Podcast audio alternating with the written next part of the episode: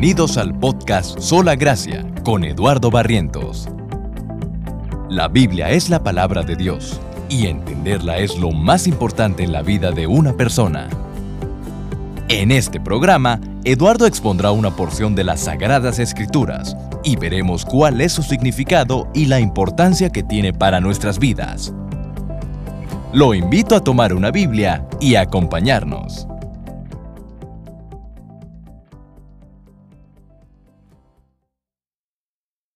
El pasaje que vamos a estudiar hoy realmente es, es, un versículo nada más.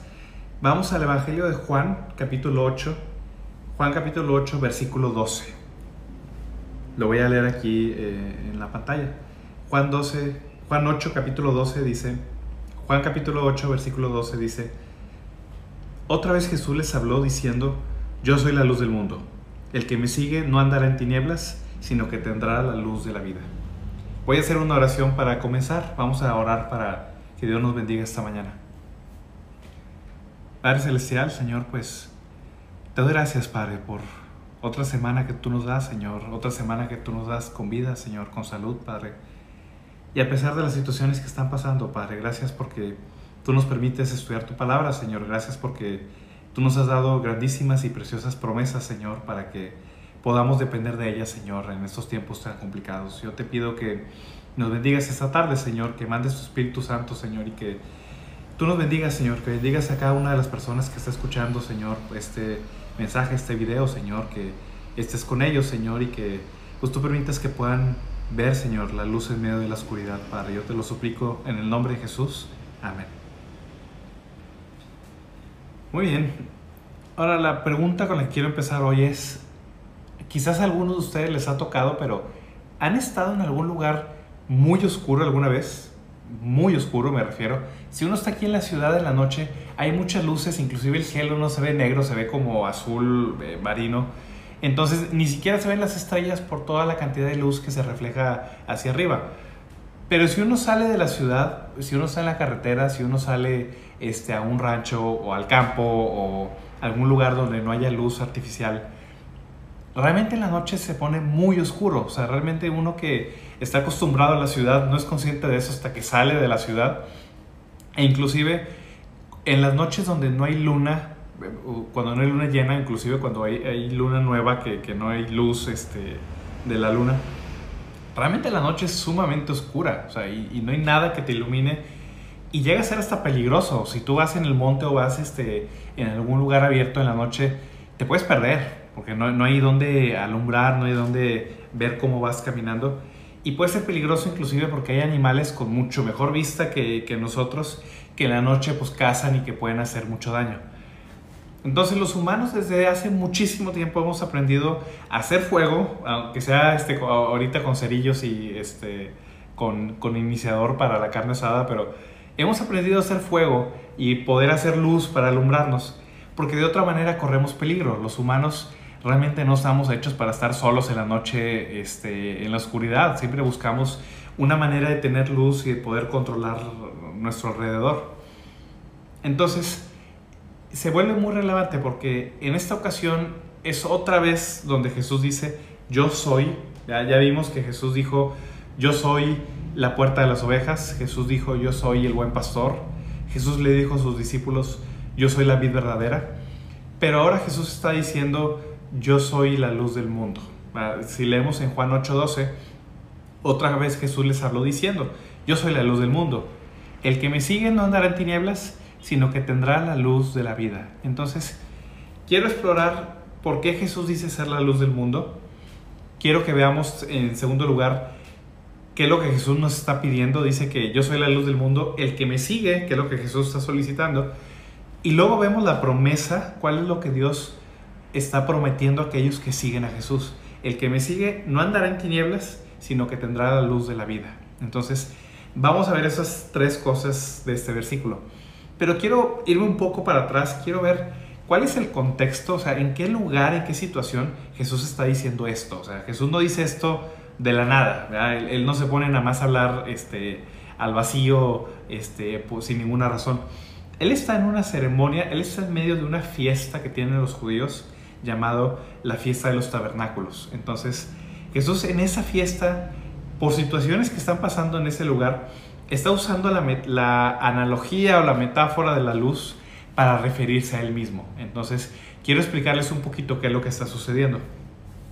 De entrada, esto que está pasando aquí en el capítulo 8 empezó en el capítulo 7. Si ustedes leen Juan capítulo 7, eso este, lo pueden leer ahí en sus casas.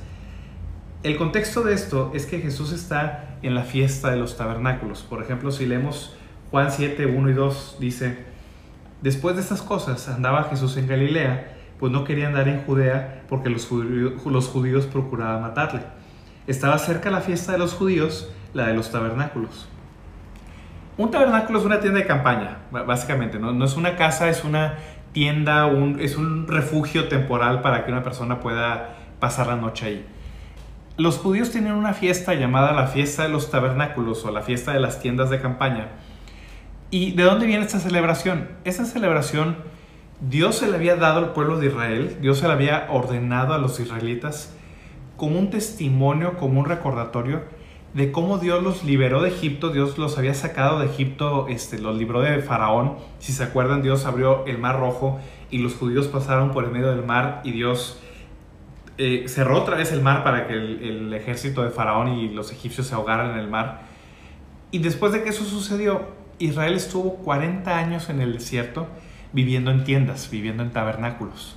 Entonces, durante esos 40 años ellos no vivieron en un lugar fijo, sino que se andaban moviendo en el desierto, en esas tiendas de campañas. Ellos llegaban a un lugar, armaban la tienda y luego cuando era tiempo para, para irse a otro lado, volvían a, a, empaquetar todo, lo cargaban y cuando llegaban a un lugar este, para acampar volvían a hacer lo mismo. Dios les pide que cuando ellos ingresen a la, a la tierra este, donde, donde Él les iba a dar, a la tierra de Israel, Dios les pide que celebraran esta fiesta haciendo estos tabernáculos, haciendo estas tiendas, para que ellos recordaran que lo, cómo era el cuidado que Dios había tenido por ellos durante esos 40 años que estuvieron en el desierto. Por ejemplo, dice Deuteronomio 16, versículos del 13 al 15. Deuteronomio 16, 3 al 15. La fiesta solemne de los tabernáculos harás por siete días, cuando, cuando hayas hecho la cosecha de tu era y de tu lagar y te alegrarás en tus fiestas solemnes, tú, tu hijo, tu hija, tu siervo, tu sierva, y el levita, el extranjero, el huérfano y la viuda que vivieren en tus poblaciones. Siete días celebrarás la fiesta solemne a Jehová tu Dios en el lugar que Jehová escogiere, porque te habrá bendecido Jehová tu Dios en todos tus frutos y en toda la obra de tus manos, y estarás verdaderamente alegre. O sea, el motivo de esta fiesta era que ellos recordar no solo el tiempo que ellos vivieron en el desierto, porque vivieron en tiendas de campañas durante 40 años, sino esta fiesta se hacía en la época de la cosecha, que era por septiembre, octubre. Ellos, Dios les pidió que celebraran esto para que ellos recordaran de dónde venían.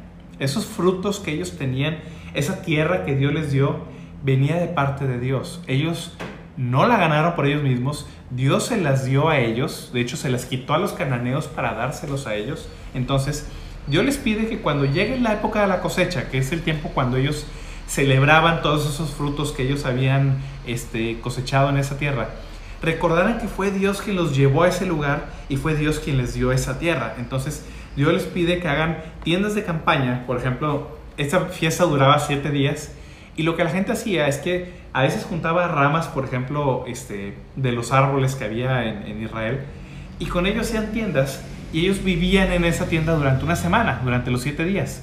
Inclusive los judíos hoy en día siguen celebrando esa fiesta. No necesariamente se quedan a vivir ahí, algunos, no todos se quedan a dormir, pero la gran mayoría come, o sea, está en el día en, en esa tienda de campaña, porque es un recordatorio de cómo Dios los había sacado de Egipto y los sacó del desierto para llevarlos a esa tierra donde ellos tenían mucha bendición, donde tenían todos esos frutos. En ese contexto es donde Jesús está hablando, ahí es en ese lugar donde Jesús está diciendo que Él es la luz del mundo. La pregunta es, bueno, ¿y qué tiene que ver la luz? ¿Por qué menciona la luz en este contexto de, de la fiesta de los tabernáculos? Esto sucedía porque en la época de Jesús, en esta fiesta, los judíos hacían varios rituales en el templo para adorar a Dios.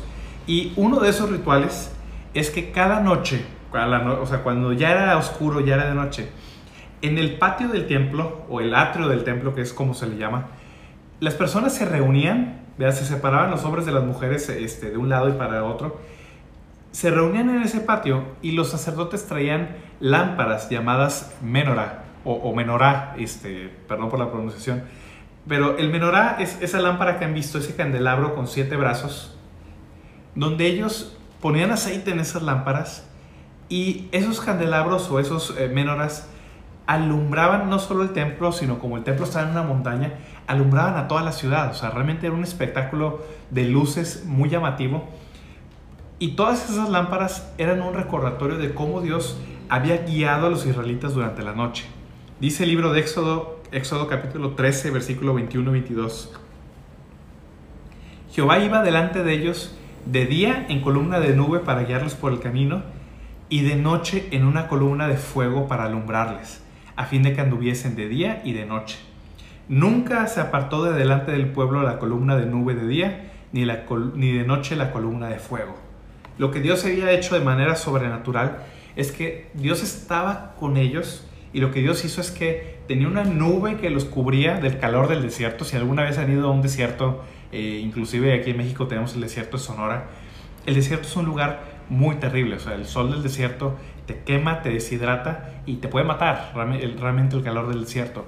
Entonces, para protegerlos a ellos, Dios tenía esa nube en el día que los cubría este, del calor abrasador del sol, pero en la noche esa nube se convertía en una columna, en un pilar de fuego, y ese pilar de fuego les daba calor a ellos en medio de la noche. El desierto lo que tiene es que es muy caliente en el día y es muy frío en la noche. O sea, en el, en el mismo día puede ser un calor de 50 grados y luego puede ser una noche de 0 grados. O sea, puede bajar este, debajo de 0 grados inclusive. Entonces, como el desierto es muy terrible, es una situación muy extrema, Dios tenía esta nube y esta columna de fuego para protegerlos a ellos mientras ellos estaban acampando. Pero no solo eso, sino esa columna, vamos a ver más adelante, pero esa columna era su guía. Ellos eran guiados por Dios en el desierto, porque en el desierto no tiene nada por lo que tú te puedas guiar, nada más es arena y piedras. Entonces cuando la nube se movía, ellos seguían esa nube. Cuando la nube se detenía, ellos se detenían ahí y ellos acampaban. Y lo mismo sucedía en la noche. Si, si tocaba que se movieran durante la noche, esa columna de fuego los guiaba durante la noche, les alumbraba en medio de la noche y también los protegía del frío del, del desierto. La Biblia muchas veces menciona, no solo esto, sino la Biblia menciona muchas veces que Dios es una luz para su pueblo, que Él es luz, que Él es guía, que Él es protección para su pueblo. Si leemos Salmo 27, por ejemplo, Salmo 27.1, dice, dice el rey David, Jehová es mi luz y mi salvación, ¿de quién temeré? Jehová es la fortaleza de mi vida, ¿de quién he de atemorizarme? Jehová es mi luz y mi salvación. Dice el Salmo 84.11, porque sol y escudo es Jehová Dios, gracia y gloria dará Jehová, no quitará el bien a los que andan en integridad. Dice que Dios es un sol y es un escudo. O son metáforas muy similares a la de la nube y el fuego que les guiaba a ellos en la noche. Y dice en Isaías 60, 19, el sol nunca más te, te servirá de luz para el día, ni el resplandor de la luna te alumbrará, porque Jehová te será por luz perpetua y el Dios tuyo por tu gloria. Muchas veces en la Biblia la luz es un símbolo de Dios. Es más, muchas veces cuando Dios aparecía en la Biblia a las personas para hablarles, Dios aparecía con estos símbolos luminosos, con luz, con fuego, este, con un resplandor este, como el sol. Y no solo eso, sino Dios había prometido que el Mesías, el Mesías es el Salvador que él iba a enviar al mundo, iba a ser una luz no solo para el pueblo de Israel, sino para todo el mundo. Dice Isaías 42, versículos 6 y 7. Dios le está diciendo al Mesías, al, Cristo, al, al Salvador, yo Jehová te he llamado en justicia y te sostendré por la mano. Te guardaré y te pondré por pacto al pueblo, por luz de las naciones, para que abras los ojos de los ciegos, para que saques de la cárcel a los presos y de casas de prisión a los que moran en tinieblas. Y dice más adelante en Isaías 49, versículos 5 y 6. Ahora pues, dice Jehová, el que me formó desde el vientre para ser su siervo, para hacer volver a él a Jacob y para congregarle a Israel, porque estimado seré en los ojos de Jehová y el Dios mío será mi fuerza. Dice, poco es para mí que tú seas mi siervo para levantar las tribus de Jacob y para que restaures el remanente de Israel.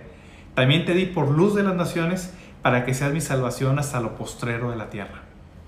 Todas esas palabras, este poema realmente que está diciendo el profeta Isaías, es la promesa que Dios le había hecho no solo a Israel, sino al Mesías mismo, al, al Salvador del mundo, que no solo iba a ser una guía y una salvación para el pueblo de Israel, sino que iba a ser la luz de todo el mundo, que aún los no judíos también iban a poder ser salvos por medio de él, que él iba a salvar a toda la humanidad.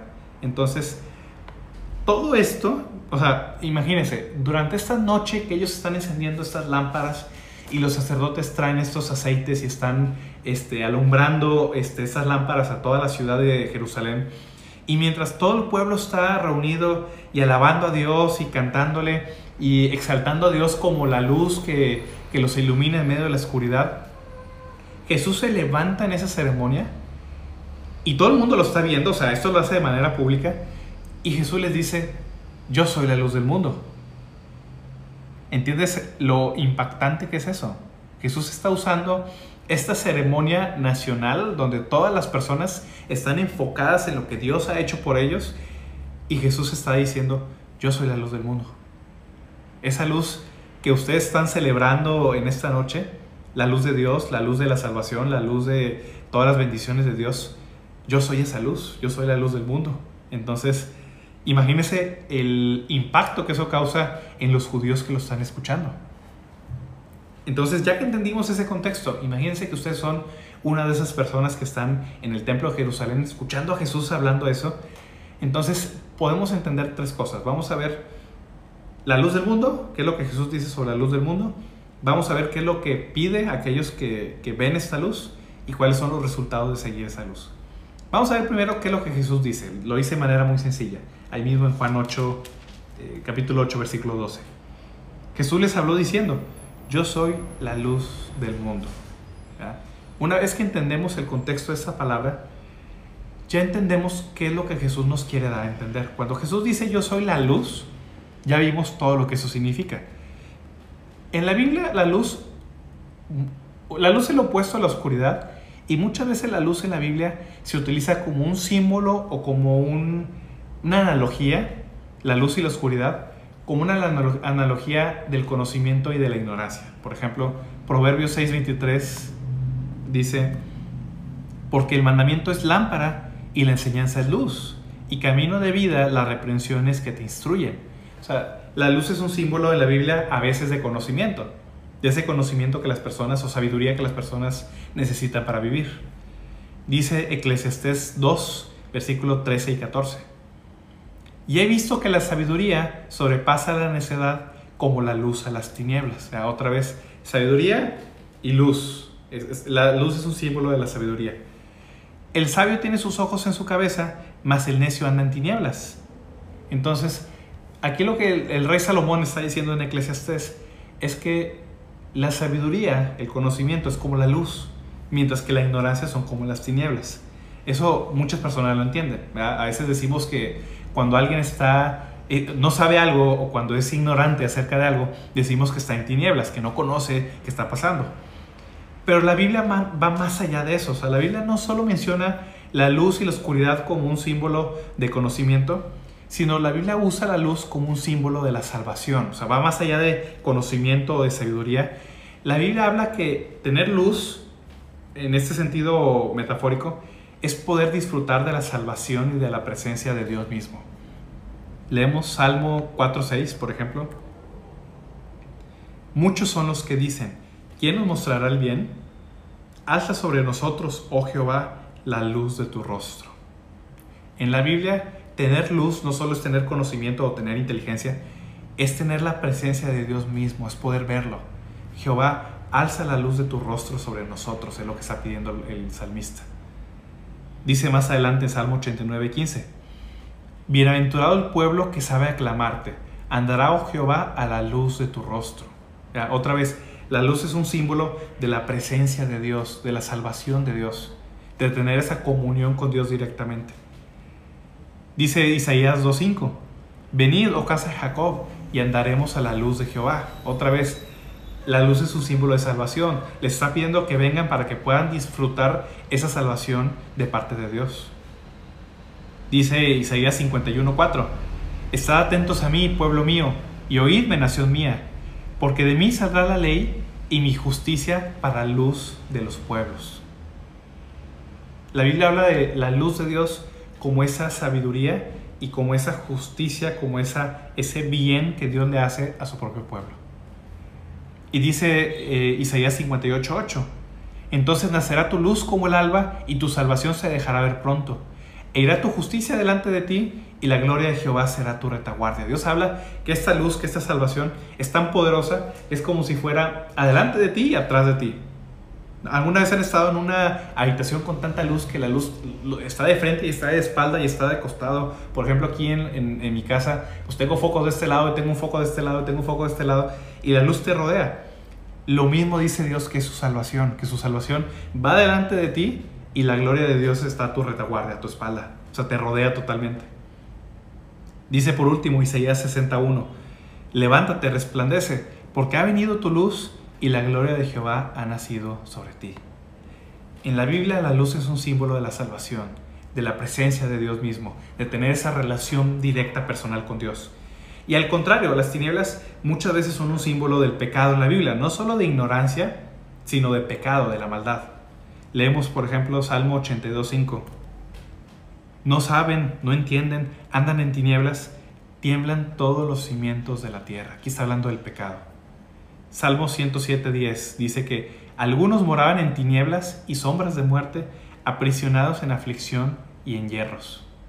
Aquí está hablando del pecado otra vez, como el pecado es tinieblas, es muerte, es una esclavitud, es algo horrible. Dice más adelante eh, eh, Isaías 59, 9 y 10, dice, por esto se alejó de nosotros la justicia y no nos alcanzó la rectitud. Esperamos la luz y aquí tinieblas resplandores y andamos en oscuridad. Palpamos la pared como ciegos y andamos a tientas como sin ojos. Tropezamos a mediodía como de noche, estamos en lugares oscuros como muertos. Ese era el resultado que el pueblo de Israel tuvo por alejarse de Dios. Cuando ellos se alejaron de Dios como la luz verdadera, el pecado que ellos cometían fue como una oscuridad, fue como, una, como tinieblas para ellos. No podían ver, no tienen ningún sentido espiritual de dirección. Y dice Juan 3:19, que esta es la condenación, que la luz vino al mundo, habla acerca de Jesús, y los hombres amaron más las tinieblas que la luz porque sus obras eran malas. O sea, las tinieblas no solo es un símbolo de ignorancia, es un símbolo del pecado. Aquí no está hablando de personas que no sepan, que no tengan inteligencia, que no tengan conocimiento, sino que su pecado los ha esclavizado. No pueden dejar de cometerlo, no pueden escapar de ese pecado. Y no solo eso, sino en la Biblia muchas veces se habla del infierno mismo como un lugar de tinieblas, como un lugar de oscuridad.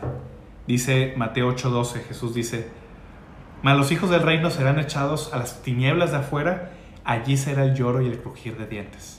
Ahí está hablando del infierno. Dice Mateo 22:13, entonces el rey dijo a los que le servían, atadle de pies y manos y echadle a las tinieblas de afuera, allí será el lloro y el crujir de dientes. Mateo 25:30. Al siervo inútil, echadle en las tinieblas de afuera, allí será el lloro y el crujir de dientes. Entonces la Biblia habla del infierno como un lugar de tinieblas, como un lugar de oscuridad, donde las personas no disfrutan ya nada, donde nada más hay lloro y crujir de dientes, donde nada más hay quejas. Es algo horrible realmente. Entonces, una persona puede ser muy preparada académicamente, o sea, puede que tú seas una persona con estudios universitarios, puede que este, tú seas una persona muy culta, que conozcas muchas cosas. Pero la Biblia dice que por naturaleza todos los seres humanos estamos ciegos. Significa que no podemos ver la salvación de Dios, no podemos participar de la presencia de Dios, no podemos entender lo que Él nos dice. Dice 1 Corintios 1:18, la palabra de la cruz es locura a los que se pierden, pero a los que se salvan, esto es a nosotros, es poder de Dios. Hay personas que dicen, oye, la Biblia es una locura. Lo que me estás diciendo no tiene sentido. Bueno, la Biblia dice que la palabra de la cruz es locura, pero a los que se pierden. ¿Por qué? de Corintios 4:4 dice que Satanás, el Dios de este siglo, o sea, el Dios de este mundo, cegó el entendimiento de los incrédulos para que no les resplandezca la luz del Evangelio de la gloria de Cristo, el cual es la imagen de Dios. Aquellas personas que no siguen a Jesucristo, que no confían en Él, que no creen en Él, que no le han entregado su vida, están cegados. No pueden ver su luz, no pueden participar de su salvación, no pueden participar de sus bendiciones. Pero justamente, precisamente porque los humanos estamos en pecado, porque hemos pecado, porque estamos ciegos, porque estamos en tinieblas y en oscuridad, dice la Biblia que Dios mandó a su Hijo para que Él fuera la luz de este mundo, que Él resplandeciera en las tinieblas. Por ejemplo, cuando Jesús visitó la tierra de Capernaum, Capernaum era un, lugar este, en el norte de, Israel, dice el, el, Evangelio de Mateo, Mateo 4:16, el pueblo sentado en tinieblas vio gran luz, y a los asentados en región de sombra de muerte, luz les resplandeció. Cuando Jesús fue a ese lugar, fue como ese lugar oscuro, sin ninguna luz, en total oscuridad y tinieblas, y de repente una luz resplandeciente, una luz suave, resplandeciente, los viene a iluminar. Lo mismo vino a hacer Jesús a este mundo. Cuando Jesús vino a este mundo, Él vino a traer la salvación, vino a traer el conocimiento de Dios que nosotros no teníamos. Dice en el mismo Evangelio de Juan, Juan 1, versículos del 1 al 5. En el principio era el verbo, y el verbo estaba con Dios, y el verbo era Dios. Se refiere a Jesús. Este era en el principio con Dios. Todas las cosas por Él fueron hechas, y sin Él nada de lo que ha sido hecho fue hecho. En Él estaba la vida, y la vida era la luz de los hombres. La luz en las tinieblas resplandece, y las tinieblas no prevalecieron contra ella. Dice el versículo 9, ahí en, Juan 1.9, aquella luz verdadera que alumbra a todo hombre venía a este mundo. Cuando Jesús nació en Belén de Judea, en esa noche, la luz verdadera, Dios mismo vino a vivir con nosotros. Nos vino a resplandecer luz en medio de la oscuridad. Dice Jesús mismo en Juan 9:5, en tanto que estoy en el mundo, luz soy del mundo. Otra vez Jesús dice en Juan, no solo en Juan 8:12, sino en Juan 9:5, en tanto que estoy en el mundo, soy la luz del mundo. Jesús lo dijo muchas veces. Tanto que Jesús dice en Juan 12, 44, 46. Jesús clamó y dijo, el que cree en mí, no cree en mí, sino el que me envió. Y el que me ve, ve al que me envió. Yo, la luz, he venido al mundo para que todo aquel que cree en mí no permanezca en tinieblas. Está diciendo lo mismo que dijo hace unos capítulos. Dice Jesús, el que me ve a mí, no está viéndome a mí, está viéndome, está viendo al que me envió. Aquel que ve a Jesús está viendo a Dios mismo. Y dice Jesús, yo la luz he venido al mundo para que todo el que cree en mí no permanezca en tinieblas. Que es lo mismo que está diciendo en Juan 8:12. Es más, a veces pasaba, por ejemplo, una ocasión, Jesús se manifestó literalmente con luz hacia sus discípulos. Por ejemplo, en Mateo 17, 1 y 2, seis días después Jesús tomó a Pedro, Jacobo y Juan su hermano y los llevó a un monte alto y se transfiguró delante de ellos y resplandeció su rostro como el sol y sus vestidos se hicieron blancos como la luz. Literalmente Jesús se manifestó como una luz brillante, su rostro se convirtió como el sol resplandeciente, tanto que los discípulos estaban asustados, estaban despavoridos, viendo cómo Jesús estaba quitando, por así decirlo, como ese velo de su humanidad para mostrar su deidad. Él estaba mostrándoles que Él era Dios mismo, en carne humana. Hay un credo antiguo de la iglesia que dice que Jesús es Dios de Dios, luz de luz, verdadero Dios de Dios verdadero. Jesús es la luz del mundo primero porque Él es la imagen misma de Dios. Él es la presencia de Dios misma viviendo en carne humana. Él es la luz verdadera. No hay otra luz. Pero no solo eso, no solo es la luz, sino dice que Él es la luz del mundo. Y Él es la luz que vino a este mundo. Los judíos de la época de Jesús, algunos, no todos, pero algunos pensaban que Dios únicamente iba a salvar a los judíos. Ellos decían que los judíos, Israel era el pueblo de Dios y que los demás, los, gentiles, los que no eran judíos, se iban a perder, que Dios los iba a enviar al infierno, porque Dios únicamente amaba a los judíos, decían ellos. Pero Jesús les dice que no, y no solo eso, sino el Antiguo Testamento dice que Dios iba a mandar a su Hijo, al Salvador, para ser un Salvador para toda la humanidad. Otra vez, si leemos los pasajes de Isaías 42, 6 eh, que leímos, dice, yo Jehová te he llamado en justicia, te sostendré por la mano, te guardaré y te pondré por pacto al pueblo, por luz de las naciones. Aquí está hablando de fuera de Israel, aquellos que no eran judíos también iban a poder disfrutar de la salvación de Dios a través de Jesús, a través del Salvador. Dice Isaías 49:6, Poco es para mí que tú seas mi siervo para levantar las tribus de Jacob y para que restaures el remanente de Israel. También te di por luz de las naciones, para que seas mi salvación hasta lo postrero, hasta lo último de la tierra. No importa en qué lugar de la tierra te encuentres, nosotros estamos en, en América, estamos en un extremo, por así decirlo, de la tierra, y hasta acá nos llegó la salvación. Hoy, en este momento, tú puedes recibir la salvación de Dios porque Dios, porque Dios mandó a Jesús para que fuera la luz del mundo. Él puede ser la luz de cualquier persona que quiere confiar en Él. Y no solo eso, sino Jesús mismo menciona, este, la Biblia misma dice en, en el Nuevo Testamento, que Jesús vino a salvar no solamente a Israel, no solamente a los judíos, sino a todo el mundo.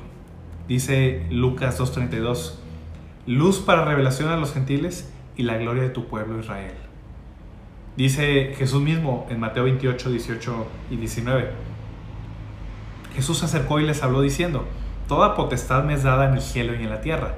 Por tanto, id y haced discípulos a todas las naciones, bautizándolos en el nombre del Padre y del Hijo y del Espíritu Santo.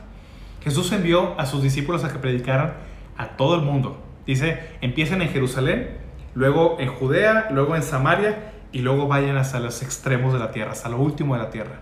Entonces, esto significa que esta oferta de salvación es para ti también. Jesús dice, yo soy la luz del mundo. Significa que cualquiera, no importa quién seas, no importa dónde estés, cualquiera que confíe en Él, cualquiera que siga a Jesús como la luz verdadera, puede ser salvo. Puede que tú me digas, no, es que yo soy un gran pecador, es que tú no sabes lo que yo he hecho. o puede que digas, no, eso no es para mí, o sea, eh, eso no es para mí, yo no lo merezco, yo no, este, eh, eso, eso simplemente no, no, me sirve a mí o, no, o no está hecho para mí. Pero no importa quién seas y no importa qué hayas hecho, la Biblia dice que Jesús es la luz del mundo. Y esta oferta es para cualquier persona que está escuchando. Si tú no has seguido a Jesús como la luz del mundo, tú lo puedes seguir en ese instante. Jesús dice, yo soy la luz del mundo. El segundo punto es, bueno, ¿qué, ¿qué, tengo que hacer? Jesús dice, yo soy la luz del mundo. ¿Qué hay que hacer?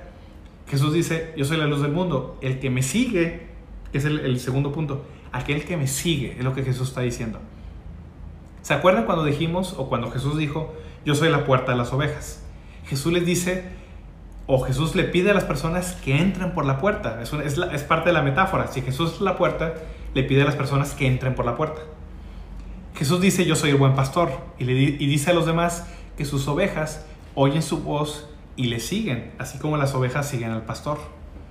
Luego vimos que Jesús dice, yo soy la vid verdadera. ¿Se acuerdan cuando vimos acerca de la vid y de, los pámpanos o de los, las ramas de la vid? Jesús les dice a sus discípulos, permanezcan o estén unidos a mí. Ahora en este pasaje Jesús dice, yo soy la luz del mundo. ¿Qué es lo que nos está pidiendo que hagamos? Síganme. Aquel que me sigue. ¿A qué se refiere con esto? ¿Por qué dice aquel que me sigue? ¿Cuál es la metáfora aquí de, seguir la luz? Como ya habíamos visto anteriormente, el pueblo de Israel era guiado en el desierto por Dios mismo a través de esta nube de día y de esta columna de fuego en la noche. Entonces ellos literalmente tenían que ir caminando detrás de la nube o caminando debajo de la nube o debajo de la columna de fuego o si no se iban a perder en el desierto. Entonces esa nube, esa columna de fuego era un tipo, era un símbolo de Jesús. Cristo es, como dice una canción o un himno, Cristo es nuestra guía y Él es nuestra luz. Significa que Él nos guía, Él nos lleva a la salvación. Él nos protege de las tinieblas, Él nos protege del pecado, Él nos protege del infierno. Él nos va a guiar o Él nos guía hacia la salvación. Entonces, Aquí cuando Jesús dice, el que me sigue, está hablando de un acto continuo. Aquel que me está siguiendo, será la traducción correcta, aquel que me está siguiendo es el que no andará en tinieblas, sino que tendrá la luz de la vida.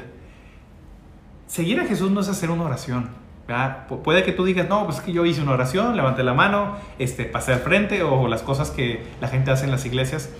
Pero eso no es creer en Jesús necesariamente. O sea, hay gente que hace eso y no pasa nada. Seguir a Jesús es un acto continuo de confianza, de fe en Él. Es una confianza total, no es a medias. Jesús no quiere entregas a medias, confianzas a medias. Aquel que me sigue no andará en tinieblas, sino que tendrá la luz de la vida. ¿Tú lo sigues o no lo sigues? No puedes decir, bueno, lo sigo durante un trayecto y luego me voy por otro lado. Eso es no seguirlo. Eso sí, por tu camino.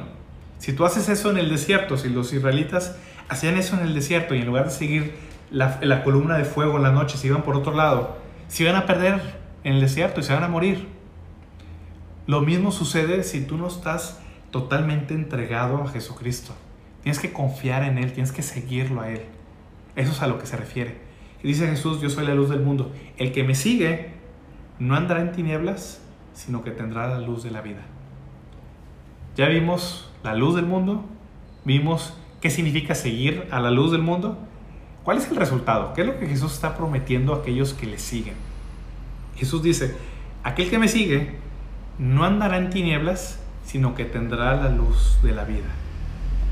Es muy interesante porque si uno lee esto en griego, el griego era el idioma original en que el Nuevo Testamento se escribió, el griego tiene la palabra no, o sea, la palabra no dos veces.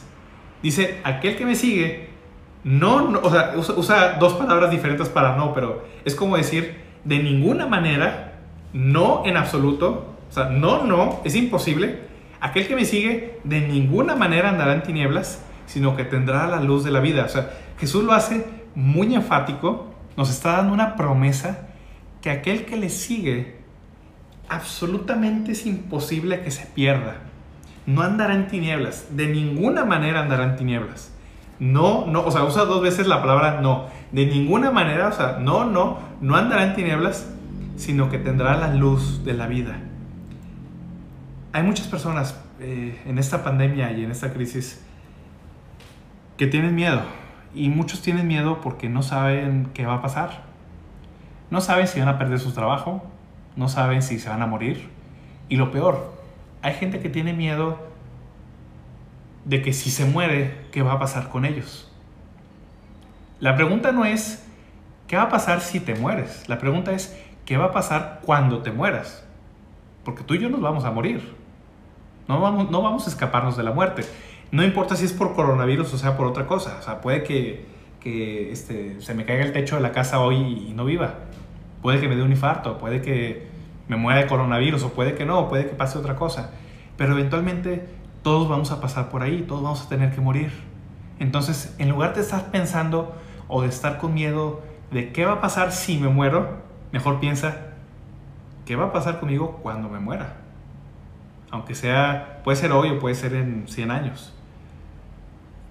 ¿Qué es lo que Jesús promete? Que aquel que lo sigue, aquel que confía en Él, aquel que sigue a Jesús como la luz verdadera, de ninguna manera andará en tinieblas Significa que aquellas personas que han creído en Jesucristo, que le han aceptado en su corazón, pueden estar muy seguros que cuando mueran van a ir directamente con Dios. Esa es una confianza, es una seguridad que, única, que la Biblia únicamente le da a aquellos que confían en Jesús. No tienes que estar en, en oscuridad, no tienes que estar en tinieblas, no tienes que tener miedo de qué te va a pasar en esta pandemia. O no tienes que tener miedo de qué pasa si te mueres o cuando te mueras. No tienes por qué. Jesús dice que aquel que le sigue no andará en tinieblas, no tiene que estar en oscuridad, no tiene que tener miedo. No solo eso, sino Jesús no solo nos libra de las tinieblas o de la oscuridad del miedo, Él nos libra de la oscuridad del pecado. Jesús dijo en Juan 8:36, está un poco más adelante, así que si el Hijo, o sea Jesús, los, los libertare, les diere libertad, seréis verdaderamente libres. ¿Libres de qué? Del pecado. En Juan 8:34 Jesús dice, aquel que comete pecado es un esclavo del pecado. Pero si el Hijo os liberare, seréis verdaderamente libres. Millones, si no es que cientos de millones de personas, de hombres, de mujeres, han sido librados, han sido liberados de la esclavitud de su pecado, de alcoholismo, de drogas, de, este, de muchas miserias, de muchos pecados que no podían liberarse, que no podían escapar. Jesús los ha liberado, les ha dado libertad de ese pecado al seguirlo a Él. Puede que tú digas, bueno, yo no soy esclavo de nada, yo controlo todo, este, eh, yo tengo mi vida en mis manos. Pero ya nos dimos cuenta que si tú no puedes controlar ni siquiera a dónde te vas a ir cuando te mueras, eres un esclavo. No puedes controlar eso. No puedes controlar cuando te mueres. No puedes controlar qué va a pasar cuando te mueras. Eres un esclavo. Y dice la Biblia que aquel que comete pecado es un esclavo del pecado. Entonces, cuando Jesús dice que el que le sigue no andará en tinieblas, significa que Él nos libra, Él nos libera de esa esclavitud del pecado, de la oscuridad del pecado. Y no solo eso, sino ya no tenemos que andar intentando llegar a Dios, intentando buscar a Dios, intentando a ver dónde encontramos a Dios. Dice que aquellos que siguen a Jesús no andarán en tinieblas, sino tendrán la luz de la vida. Ya vimos por Juan 17.3, voy a leerlo otra vez. Juan 17.3 dice que esa es la vida eterna, que te conozcan a ti, el único Dios verdadero, y a Jesucristo a quien has enviado. Cuando habla de tener la luz de la vida, ya vimos que la luz y la vida son maneras de referirse a una relación directa personal con Dios mismo. Yo no sé el motivo por el cual estés escuchando este mensaje. Puede ser que este, alguien de tu familia o un amigo te lo compartió. Puede ser que estés buscando a Dios. Puede ser que estés eh, tratando de buscar la verdad.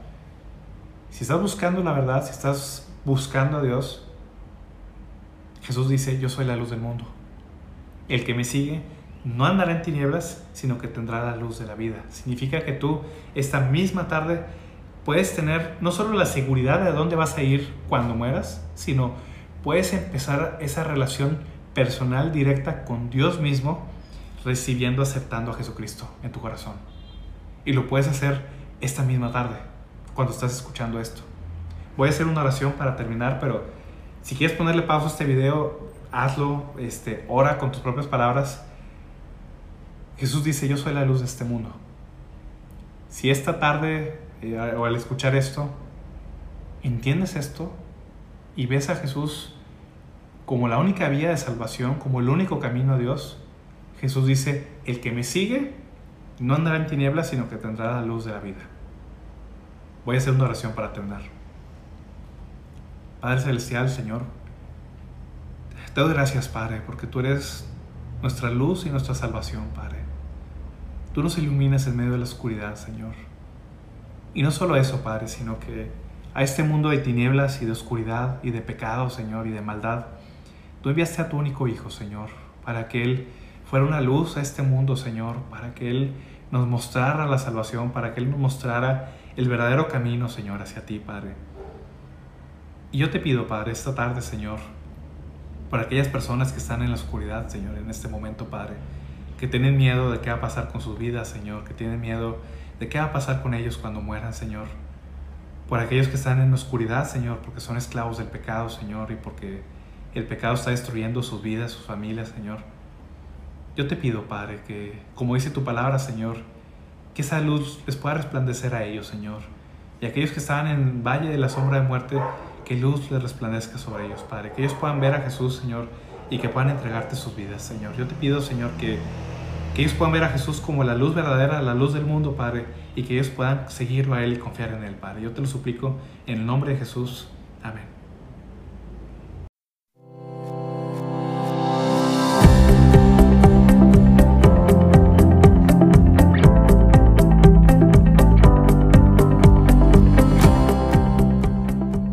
Gracias por escuchar este episodio. El objetivo de Sola Gracia es ayudar a la iglesia hispanoamericana con enseñanza bíblica de calidad, que sea fiel a la palabra de Dios y a la sana doctrina. Si este programa te fue de bendición, puedes compartirlo a tus amigos, familiares o compañeros de trabajo a través de WhatsApp, Twitter o Facebook. Que Dios los bendiga.